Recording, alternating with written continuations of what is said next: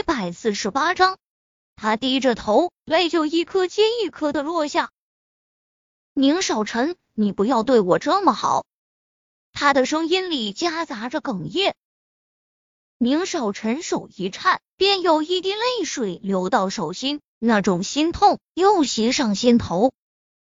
他摸着他的脸，喉咙一堵，目光变了变，心疼的说道：“沈贝依，你知道你在说什么吗？”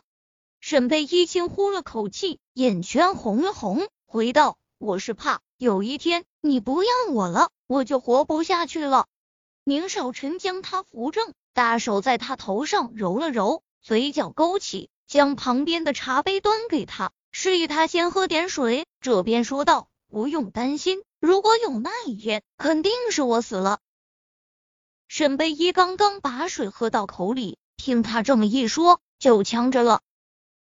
咳咳，宁少臣见状，抬手拍着他的后背。好一会儿，沈贝依才舒服点，瞪了他一眼，伸出双手环住他的腰，脸颊贴着他心口处，闭上眼，一直慌乱的心才安静下来。这时，他就感觉到原本在背上游走的手，不知道什么时候居然挪到了他的腰间。他仰着头。皱眉，宁少臣，这是在医院。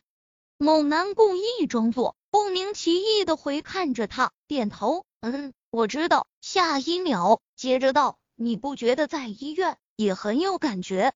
某女无语，他好歹刚刚经历了大事的好不好？这男人居然还在这时候撩他。不过他承认，这男人的方法缓解他的紧张与不安。还真是管用，每次都能成功的转移他的注意力。贝依，这几天我和他把婚约解除了后，我们就结婚吧。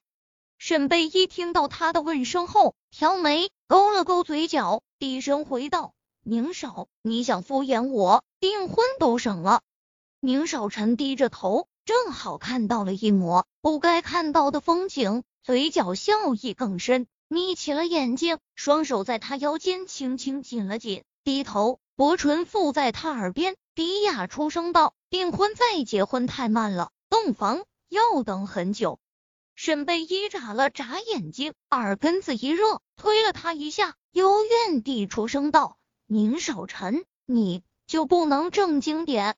宁少臣又亲了下他的脖子，瞧着他一脸通红的样子，嘴角一勾，出声道。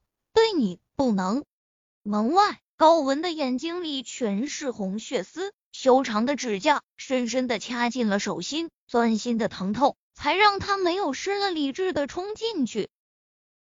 他原以为他对自己的冷漠，他对自己没有那方面的冲动，完全是他性格所致。呵呵，原来他会温柔，他会动情，只是那对象不是他而已。想到这。他陡然心凉，他从第一次见到这个男人，他就喜欢上他了。十四年，爱早已刻骨铭心。他处处迎合，处处改变，处处小心，拼了命的在他面前展现最完美的自己，拼了命的努力，想让自己能配得上他。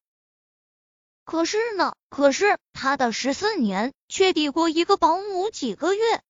如果是一个强过他的人，或许他不会这么痛。可为什么是个保姆，是一个长相平凡、动作粗俗、无一是处的女人？那么他十四年的坚持成了什么？成了笑话吗？高家有话就说，哭能解决问题。高富背靠着沙发，两指之间夹着一根香烟，烟雾缭绕间。高文总觉得此刻的父亲变得让他很害怕。